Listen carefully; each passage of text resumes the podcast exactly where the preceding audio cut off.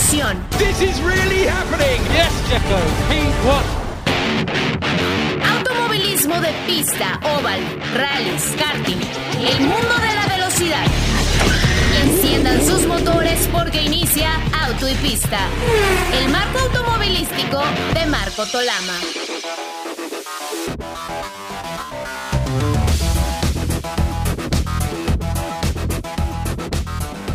¿Qué tal amigos? Qué gusto saludarles. Bienvenidos a una edición más de Auto y Pista.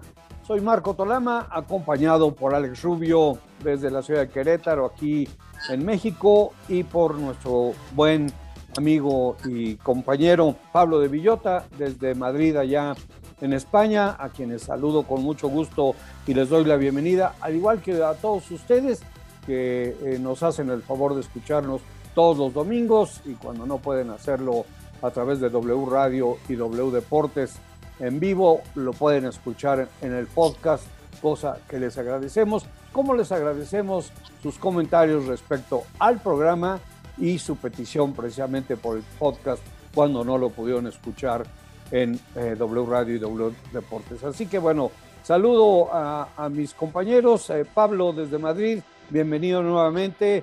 Eh, felicitaciones por una columna en el Confidencial que acabo de leer, que, que me parece que es excelente y, este, y, y, también siempre maravilloso que una pluma conocedora de, de tiempos pasados pueda eh, platicarnos de, de, lo que muchas veces se olvida y que puede repetirse como normalmente la historia está acostumbrada a hacerlo, ¿no? Pues sí, eh, Marco y Alex, un abrazo a todos los amigos ahí al otro lado del Atlántico, desde aquí, desde Madrid.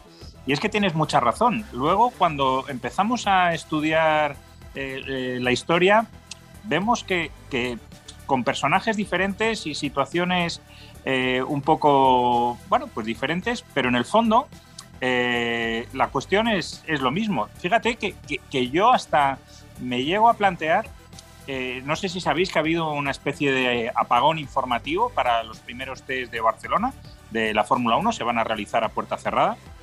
Esto ha generado aquí pues bastante malestar, no solo por supuesto en España, porque bueno, siempre era una opción para los aficionados españoles y, de, y, del sur de Francia, que les queda muy cerquita también Barcelona, pues el acercarse al circuito y ver los test y ver los coches nuevos y ver cómo rueda todo el mundo pero sobre todo para todo lo que son los medios de comunicación de Europa y de todo el mundo, porque ¿quién no tiene, a fin de cuentas, un corresponsal siempre eh, por, por, alguna parte de Europa para que se acerque aquí?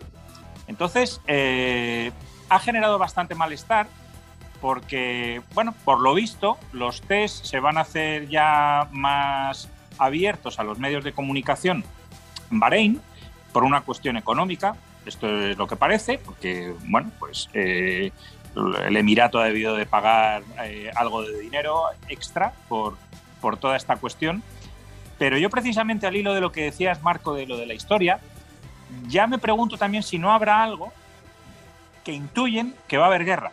Porque siempre, cuando hay un cambio de reglamentación tan grande como el que vamos a vivir, hay guerra. Y, y, y, y recordé precisamente en esta columna que, que, que mencionabas del Confidencial, pues esa guerra que hubo cuando prohibieron eh, la cuestión de las faldillas en, en el efecto suelo y, generó una controversia enorme cuando eh, dos equipos poderosos vinieron con soluciones, bueno, muy diferentes, pero digamos para mmm, sortear un poquito la regla. Y va a ocurrir, es, es inevitable porque eh, siempre esto ha ocurrido en la historia de la Fórmula 1 que es que, bueno, que la FIA pone sus normas y los ingenieros ven como ateniéndose a la letra del reglamento, pues son capaces, en la medida de lo posible, de sortearla. El problema siempre en estas cosas yo creo que radica cuánto de fácil es eh, copiar o adaptar esa innovación o cuando todos los equipos se dan cuenta que es básicamente pues imposible. Porque no olvidemos que el, que esto haya ocurrido así, con todo lo que es el tema de los motores, ha, ha generado pues, bueno, una época de dominio como no se ha visto jamás en la Fórmula 1, de la época de Mercedes, todos los años de, del dominio de Mercedes. Y yo estoy convencido que esto, por encima de todo, es lo que se quiere evitar. porque el cambio en teoría de las normas que tenemos para este año, el objetivo principal es igualar lo más posible la competición desde el primero al último de la parrilla, que no haya mucha diferencia. Y entonces, pues claro, solo faltaría que ahora con este cambio venga alguien que haya sido pues más listo que los demás interpretando las reglas y deja a todos fuera de juego como ocurrió en aquella época, ¿no?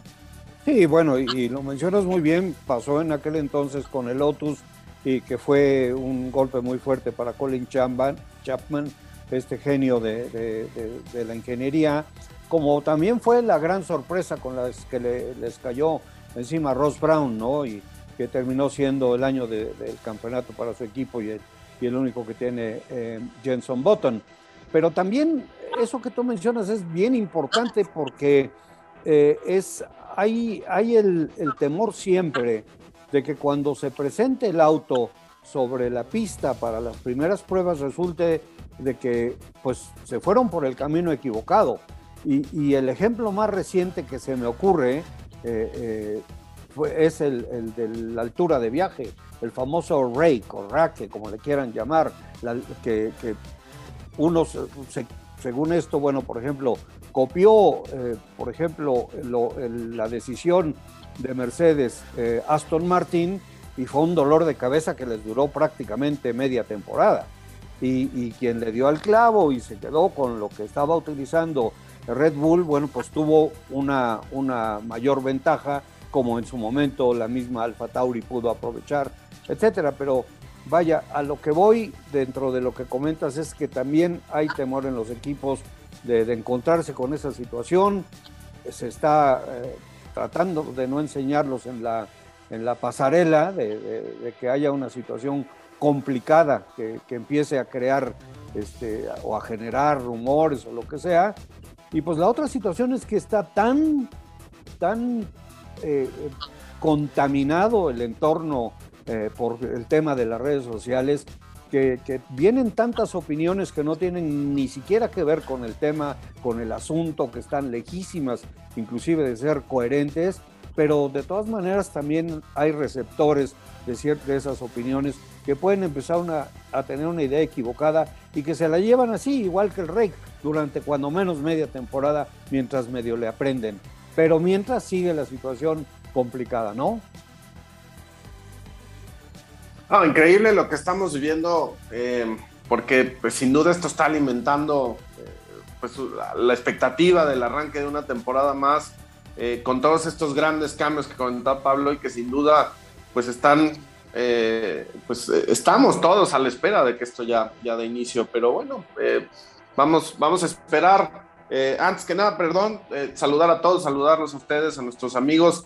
Eh, mucho que comentar ya, realmente un fin de semana lleno de actividad, el arranque de, la octava temporada de la Fórmula E, con esto que para mí parece ser que va a ser un dominio amplio por parte de Mercedes y de su equipo satélite, ¿no? En el caso de, Venturi.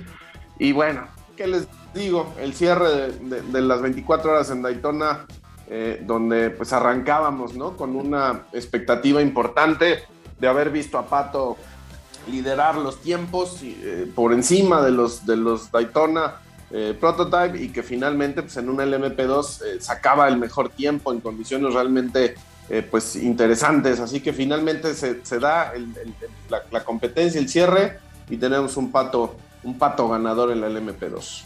Sí, y ojo porque por ahí están diciendo que otra vez las famosas redes sociales que, es una maravilla que en su debut en, en IMSA y en las 24 horas de Daytona, Pato triunfe. Cuidado, porque ya ganó en la PC las 24 horas de Daytona y si no me equivoco, lo hizo como el piloto más joven en la historia en ganarlas. A lo mejor en este momento no tengo los, los detalles, creo que fue a lo mejor hasta a los 17, 18 años pero sí, no, definitivamente es el segundo Rolex que se lleva a casa, ¿no? No es poca cosa, es que eh, ganar Daytona eh, las 24 horas es, una de las grandes. Eh, siempre, bueno, es, una carrera que, como está en, en, ese momento de la temporada que está siempre como en los comienzos, eh, muchos equipos históricamente nunca han traído los coches nuevos, están en, ese proceso siempre de transición de una temporada a otra, pues no, no, se le da muchas veces el valor que, realmente tiene, pero, pero es, es, una, es una prueba sin duda alguna de las grandes.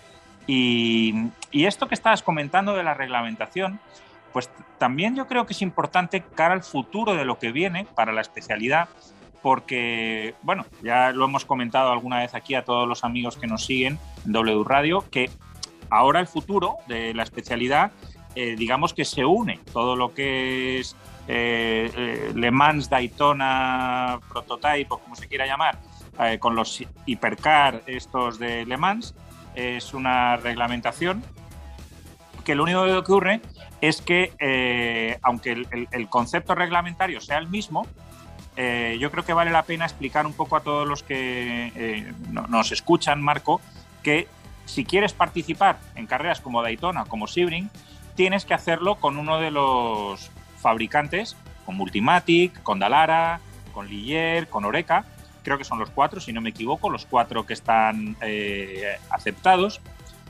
de tal manera que, que, eso, pues, bueno, pues permite que la competición esté un poquito más nivelada pero pueden participar a ambos lados del Atlántico los dos coches. Y esto creo que es muy importante porque en un momento dado no olvidemos que, que básicamente el coche con el que han vencido eh, Colton Herta y Pato, el LMP2, es, es la base de estos chasis, de, de, esta nueva reglamentación. Parten de ahí. Luego tengan un poco toda esa forma que luego le quiera dar eh, Porsche, Audi, BMW, que han optado por, por cierto, por esta línea la, digamos, la americana. No han optado por la línea europea como han hecho Toyota y Peugeot.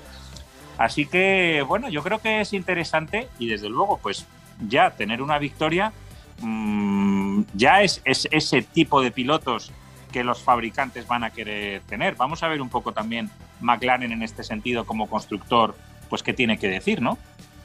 Sí, por supuesto. Bueno, y hablas de los fabricantes. Me parece también, por ejemplo, que el hecho de haber eh, eh, pues, eh, integrado la, categoría GTD Pro ha sido algo muy importante, muy significativo y ya lo pudimos ver durante las 24 horas con los pilotos de Porsche.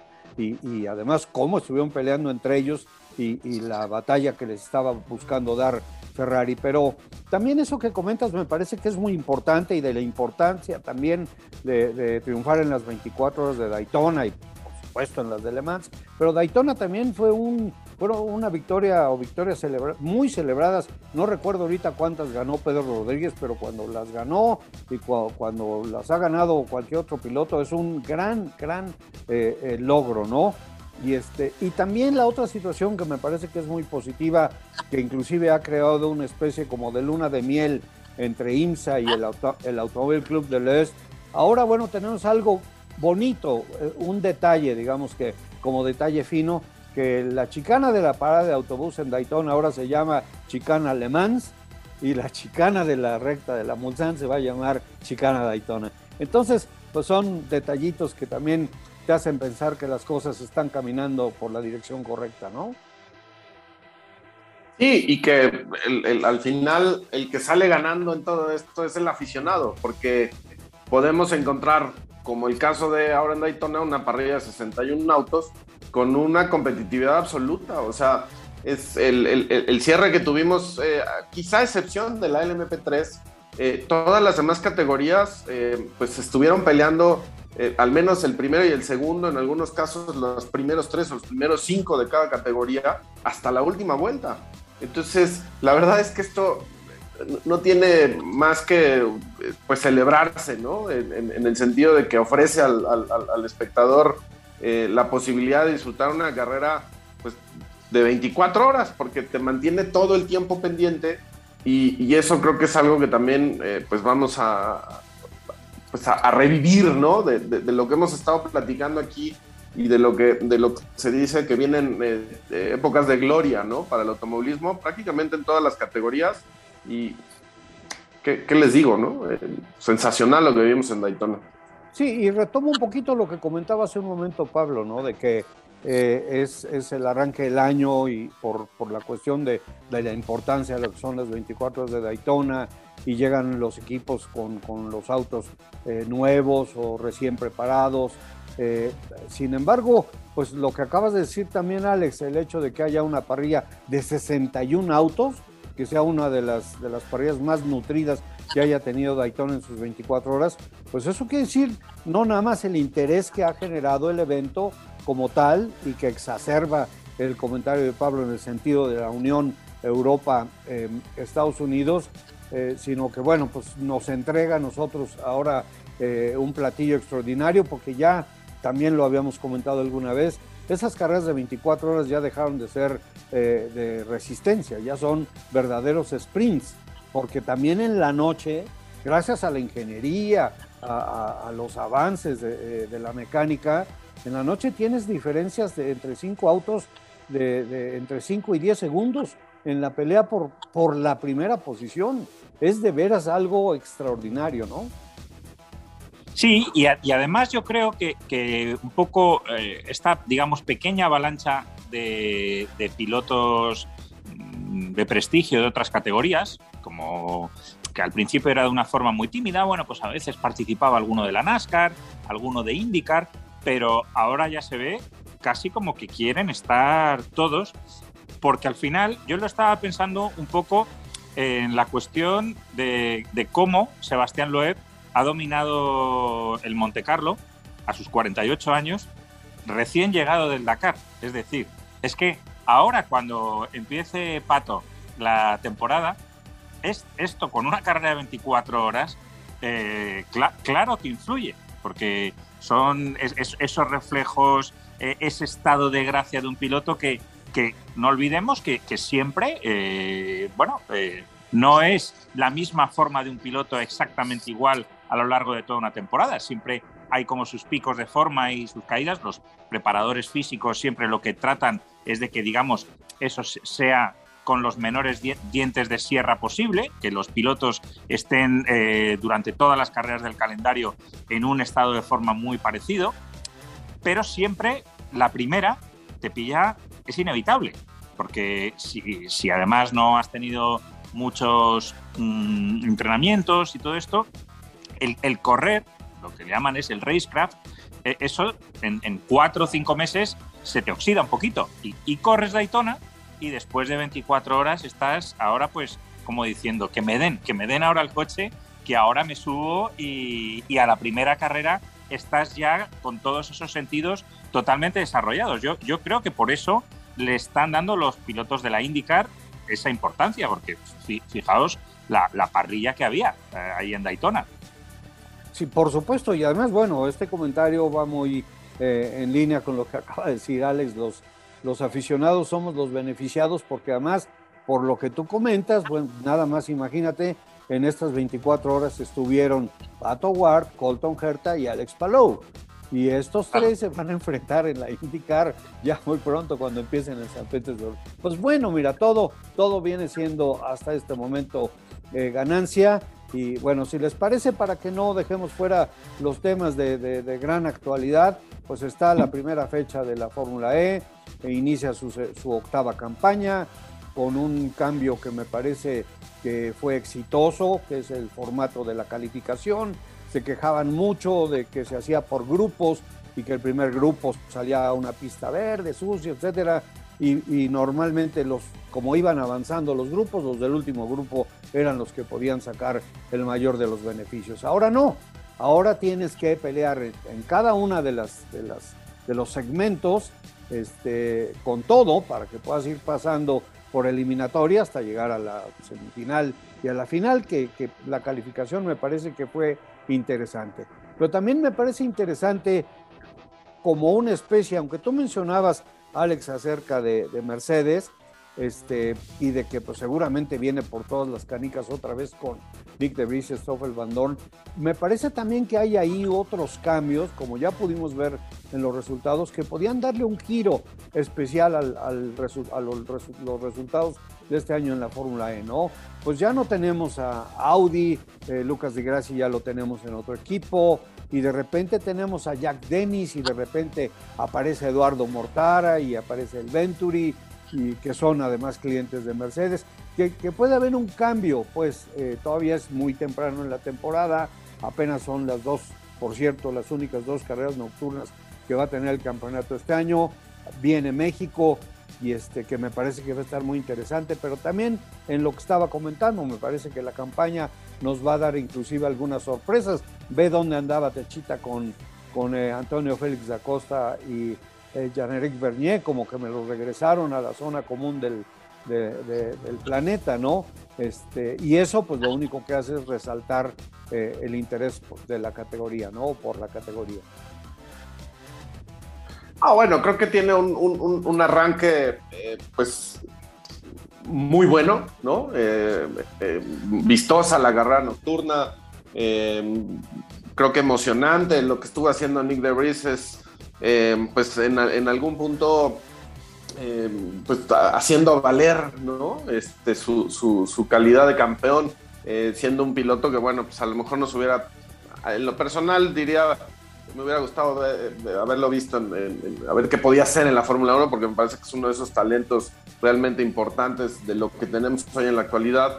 Em, y, bueno, para, la carrera, para la carrera 2 teníamos la, posibilidad de, esa calificación ahí con Mortara, em, que finalmente se la lleva por absolutamente nada. Y al final la carrera, bueno, pues termina siendo muy, muy, muy emocionante, cae del lado de, de Venturi, ¿no? de Mortara, que no es ajeno a, esta posibilidad, porque bueno, ya lo habíamos eh, visto ganar eh, en algún momento cuando pues, era todavía coequipero de, de, ¿cómo se llama? Eh, el brasileño este, caray, se me, se me, acaba de ir ahorita el, nombre, ¿no? Este... Pero no di Grassi. No, no, no, no, por supuesto que no, no, Fórmula 1. Ah, Felipe. Felipe. De Felipe, por supuesto, ¿no? Este, y, que ya lo veíamos en, en ese momento como tener eh, pues alguna aspiración de algo más dentro de la categoría. Eh, creo que arranca bien. Vamos, eh, en 15 días nos, vemos aquí en, México para, la siguiente edición. Pero creo que arranca de, buena forma la, Fórmula E, a pesar, digamos, de, la situación de la salida de, algunas marcas. creo que bastante, bastante bien. Sí, bueno, por supuesto, y además salen unas, pero llegan otras, ¿no? Y, y es una gran cosa que se mantenga Porsche y con eh, eh y, y eh, pues me parece que también eh, hicieron un, un, buen papel este fin de semana ahí en Diriyá. pero eso le da, eso le da un, un ¿cómo se llama? Un cariz particularmente eh, positivo a la categoría. En los momentos en que yo no sé, vamos a tener que ir a nuestra primera pausa, pero, pero Pablo, en los momentos en que, en que van a tener que luchar un poquito por solidificar su posición y por no y, para no encontrar em, críticas ahora que se está manejando con la Fórmula 1 la cuestión híbrida y cuando se hablaba de que si la Fórmula E iba a, reemplazar a la Fórmula 1 que iba a ser mejor de la Fórmula 1, que ya comentamos muchas veces que no es así, ni va por ahí, pero sí van a tener que trabajar para poder ofrecer una serie que, con su propia eh, personalidad e independiente eh, eh, pueda tener buenos resultados como lo que es, como la promoción que es y por el esfuerzo que se ha hecho hasta este momento, sobre todo pues por parte de la FIA para tener una serie que es la, pionera en el tema eléctrico dentro del deporte. Pero si quieren, eh, Pablo, eh, vamos a la pausa, regresamos y me gustaría mucho que nos comentaras respecto a esto. Hola, ¿qué tal amigos? Soy Patricio Howard, piloto de Aaron McLaren SP en la IndyCar y les recomiendo que escuchen todos los domingos Auto y Pista de Marco Tolama en W Radio de la Ciudad de México, siempre con información clara y objetiva. Un abrazo. Auto y Pista, el mundo de la velocidad. Hola amigos, soy Daniel Suárez, piloto del equipo Trackhouse Racing en la NASCAR Cup Series y les recomiendo que escuchen todos los domingos Autopista de Marco Tolama en W Radio en la Ciudad de México. Siempre con información clara y objetiva.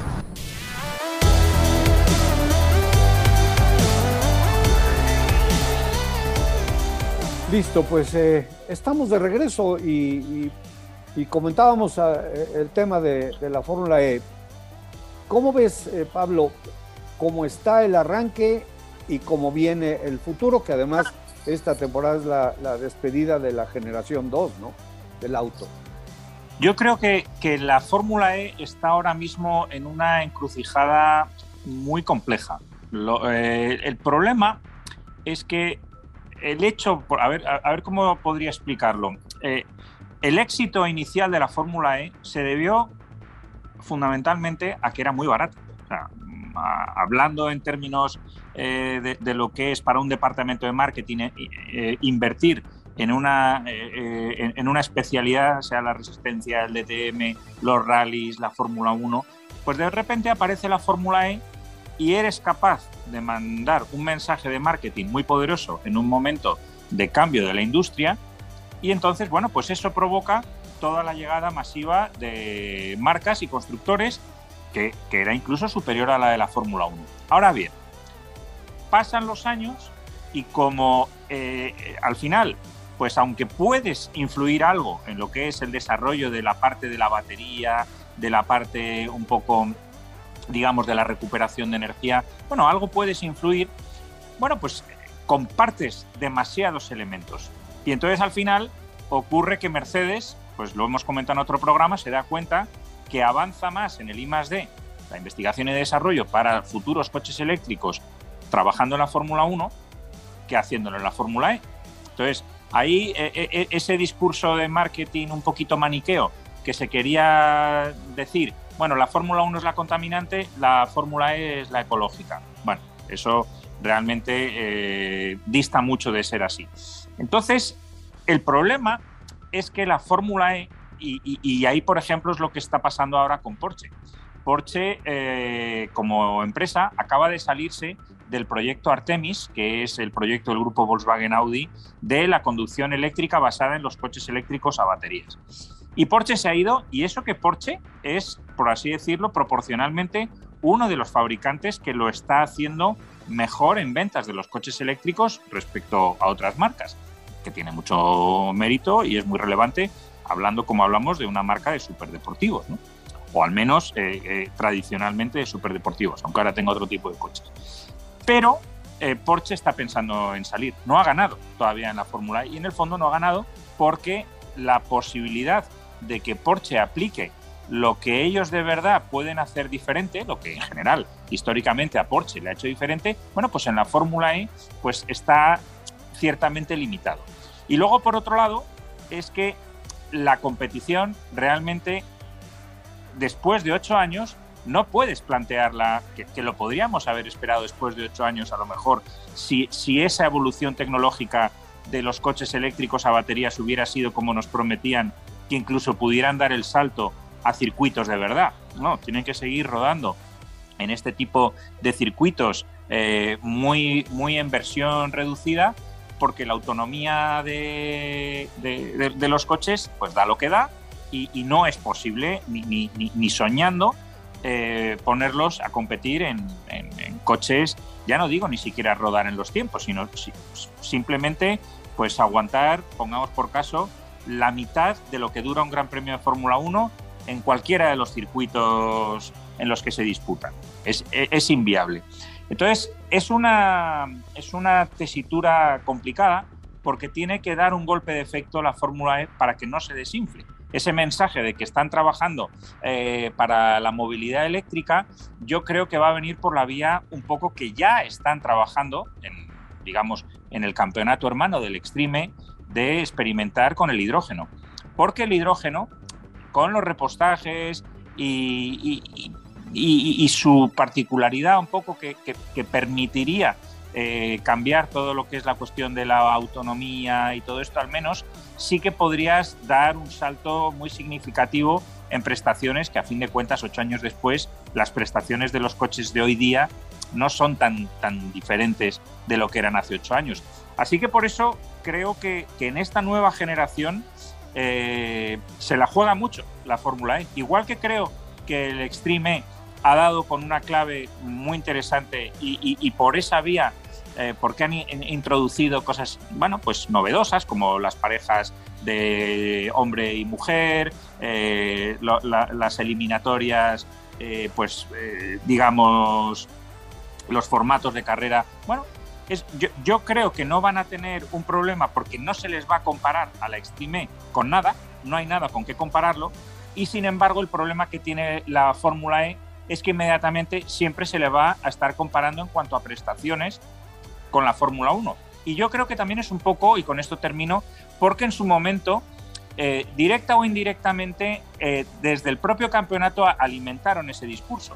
Recordemos cuando eh, em, este Richard Branson de Virgin dijo cuando entraron en la, en la Fórmula E, en 10 años la Fórmula 1 habrá desaparecido y estará la Fórmula E. Bueno, pues menos mal que que, no seguimos los pasos de Richard Branson en sus inversiones en bolsa, porque no hubiera funcionado la cosa, ¿no? No, bueno, y este también otra, otra situación eh, que, me viene a la mente, eh, Alex, es el tema de que ya no está Jan Todd. Y Jan Todd fue un promotor muy, muy grande, un apoyador, si podemos utilizar el término, muy grande de la Fórmula E, de la mano de, de, Agag, ¿no? Entonces, este, ¿qué va a pasar ahora que no está Jean Todt, que llega el nuevo presidente de la FIA, eh, que, está revisando y viendo todo? Muchas veces en los cambios eh, en la parte tope del poder, pues para, para enseñar eh, lo que va a ser nuevo en, en, este nuevo término de, la presidencia de la FIA, pues también se, se empiezan a hacer cambios que se noten, ¿no? Entonces, ¿qué va a pasar? Me parece que sería un tema interesante, ¿no? Es, eh, creo que una gran incógnita, ¿no? Eh, y creo que también en este momento, pues, eh, yo creo que visto desde el ángulo de, de Sulayem, no está muy preocupado por ver si, la Fórmula E tiene o no tiene mayor relevancia. tiene enfrente a una situación mucho más compleja que es devolverle eh, pues la credibilidad a, la federación ante una crisis que, persiste hasta el día de hoy por la situación de cómo termina el campeonato eh, entre Lewis Hamilton y, y, Max Verstappen, ¿no? Entonces creo que ese va a ser, eh, pues en algún punto, alguna de las prioridades que, se tengan que tomar y que finalmente, bueno, también su origen como realista, pues a lo mejor tiene un poco más de, eh, o, se decanta un poco más por, por, voltear a ver eh, otro tipo de categorías eh, y, cómo se pueden ir de alguna manera pues desarrollando a lo largo de su, de su gestión. Así que no, lo sé, será, será interesante verlo con el paso del tiempo. creo que en su momento la Fórmula E, como lo hemos dicho, se planteaba, como lo dijo Pablo muy, muy, muy acertadamente, por ser una categoría pues barata, ¿no? Eh, a pesar de que cuando recién arrancaba esa primera temporada, ¿se acuerdan? Pues había que llevar dos autos y tenían que hacer un cambio porque las baterías no, no, no, no, no alcanzaban ni siquiera eh, a, recorrer la distancia y después evolucionó a una batería que, que, podía al menos eh, recorrer una mayor distancia entre las pistas. Pero en fin, creo que el, proceso de evolución de la Fórmula E ha sido bueno y también le ha apostado a una forma distinta eh, dentro de lo que es un, fin de semana de carrera eh, en Fórmula E, cómo se presentan eh, las actividades, las activaciones, el, el, podium, en fin, o sea, creo que también ha, traído su propia personalidad y eso es, vamos, en algún punto también interesante como para voltear, ver y creo que pues, lo que se haga bien hay que, hay que, o sea, se puede copiar en otras categorías y, y ponerle su propio sello, ¿no? Creo que la Fórmula E tiene tiene esa personalidad que lo ha llevado a estar donde está. Eh, no, no, me atrevería a decir que tenga una viabilidad, eh, digamos, a largo plazo, eh, por, por, cómo se están dando las cosas a lo mejor, o los movimientos que están viendo algunas de las, de las armadoras grandes hacia otros campeonatos con otras características, pero bueno, arranca una temporada más y creo que lo hace de buena forma. Creo que otra de las cosas también es, antes teníamos una lista de pilotos que eran como, como el cascajo, ¿no? De, de, algunas otras categorías y de repente ya empezamos a ver eh, pilotos eh, jóvenes, talentos importantes que ya de alguna manera empiezan a, pues, a marcar su propia eh, pues su propia historia, su, trayectoria dentro de una categoría que los puede en algún momento soportar para pensar, eh, quizá en, algún momento en, volver a suspirar con la idea de la Fórmula 1. Entonces, eh, interesante al menos y, lo que importa es que también pues no nos deja sin carreras tanto tiempo, ¿no? Sí, bueno, pues ahí está Nick de Vries, Félix da Costa, Stoffel Van Dorn, el mismo Antonio Giovinazzi, debutante, ¿no? Que, que, qué mal le fue, pobre, ¿no?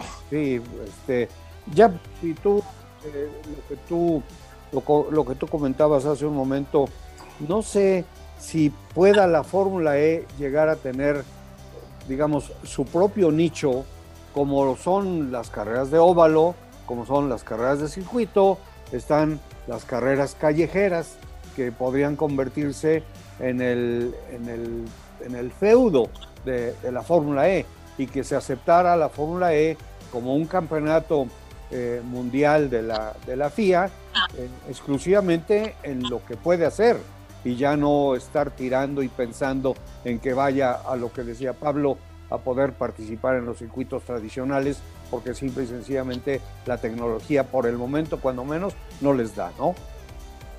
Claro, pero ahí, ahí es que habéis dado una de las claves que es muy cierta, que es la, primero la falta de Jean Todt, que ha sido, por así decirlo, la Fórmula E, su niña bonita.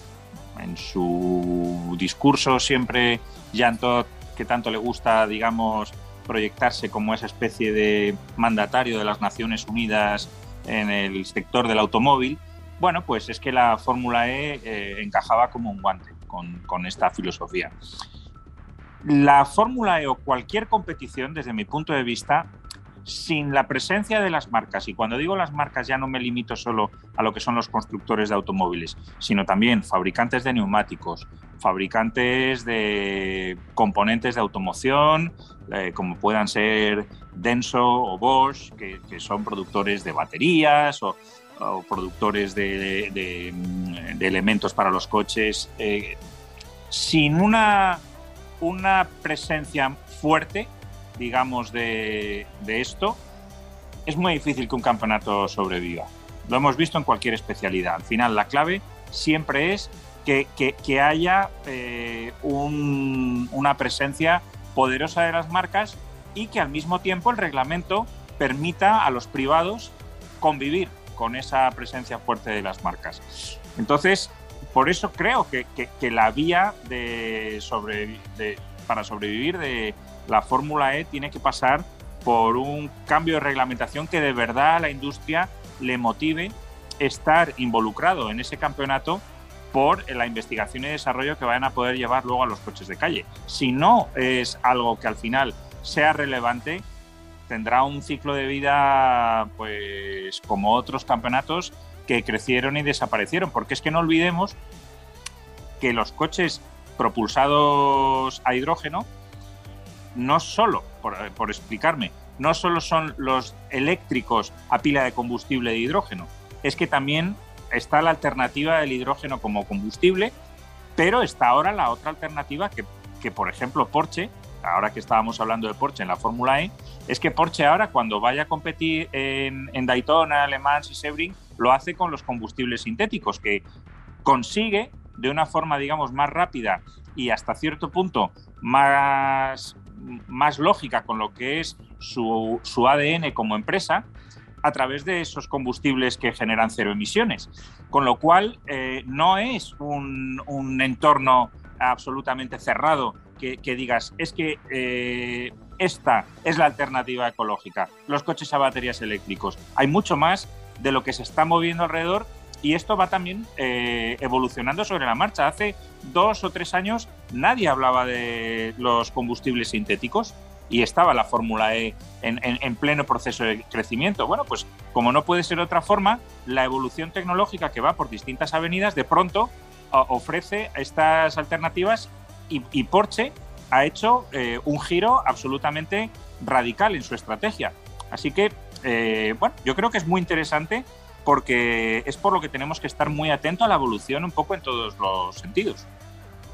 Sí, definitivamente. Eh, pero además es un tema muy interesante.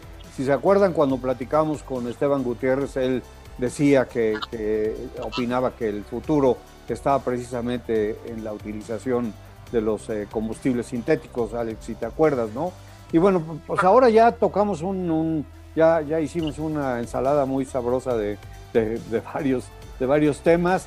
Eh, ya nada más eh, porque se nos está terminando el tiempo, regresando un poquito a, Daytona, pues Acura vuelve a ser el, el 1-2, ya sin, sin ser un equipo prácticamente de, de fábrica, sino solamente eh, teniendo, yo no sé si, los, que, los que ganaron el apoyo de, de, la planta y le ganó a los, a los todopoderosos Cadillac, ¿no?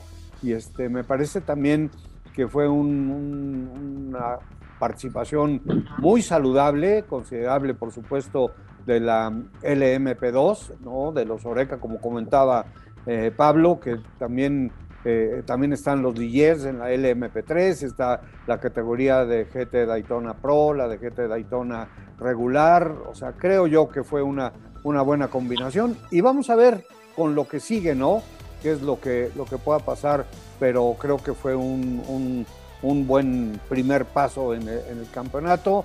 Vamos a ver qué viene con Sebring, por supuesto, con este campeonato que es eh, al interior de la misma de la misma categoría de, de, IMSA, el WeatherTech, que es el de las tres de resistencia, ¿no? Daytona, Sebring y, la Petit Le Mans. Pero, pero interesante, interesante y por supuesto eh, la alegría de la victoria de, Pato Ward en el MP2, que, pareció estar lejos en determinado momento cuando perdieron vueltas, eh, pero recuperaron. Todavía tiene más mérito, Alex, eh, Pablo, salvo su mejor opinión, el hecho de que hayan ganado recuperando cinco vueltas perdidas.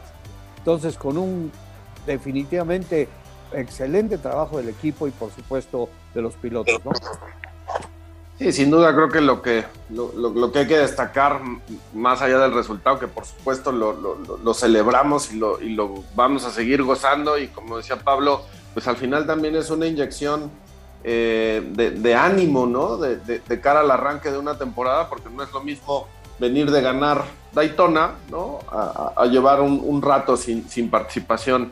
Eh, así que creo que lo, que hace Pato es eh, realmente extraordinario de la mano de Colton Gerta, que, pues se habían mostrado como grandes rivales desde hace ya un rato en, la Indy Lights y, lo que se han encontrado ya en la Indy, pero eh, hicieron un equipo sensacional. Eh, realmente ahí el, único eslabón débil fue Lux, porque de Francesco tampoco, tampoco creo que haya hecho un mal papel. Me parece que estuvo pues a la altura ahí de tanto de Colton como de, como de Pato. Y, la carrera pues la, supieron manejar, no se rindieron, porque con, con esa diferencia de, por, por, por eh, las sanciones que les aplicaron al inicio, eh, pues parecía que ya la, la, opción estaba un poco, un poco perdida, ¿no? Pero la idea es justamente entender que en, 24 horas todo puede pasar eh, y, y, llegas peleando a la última vuelta con, con, con, con, el segundo, con el tercer lugar. Entonces realmente creo que lo que se hace es, es sensacional. Sí, y de Francesco va también para, para indicar. Oye, mm. bueno, pero regresando, retomando el tema de la Fórmula 1, y lo que va a pasar en Barcelona, que, que, va a ser a puerta cerrada. Eh, no sé, no sería una, de, una decisión equivocada alargar tanto eh, el, el, tema de la investigación y su conclusión hasta el momento en que está arrancando prácticamente la, la primera carrera de la campaña. Ese, ese impas eh, que existe, ese tema de que Hamilton no ha hecho ninguna declaración, ese tema de, lo que comentó y de lo que, sigue comentando Toto Wolf, eh, en fin, lo que hay alrededor en, la cuestión de las redes sociales y lo que hay por el cambio de reglamento que no se hizo para el 2021 y todo lo que se está especulando y viendo, ¿no te parece que pueda ser algo más negativo que positivo?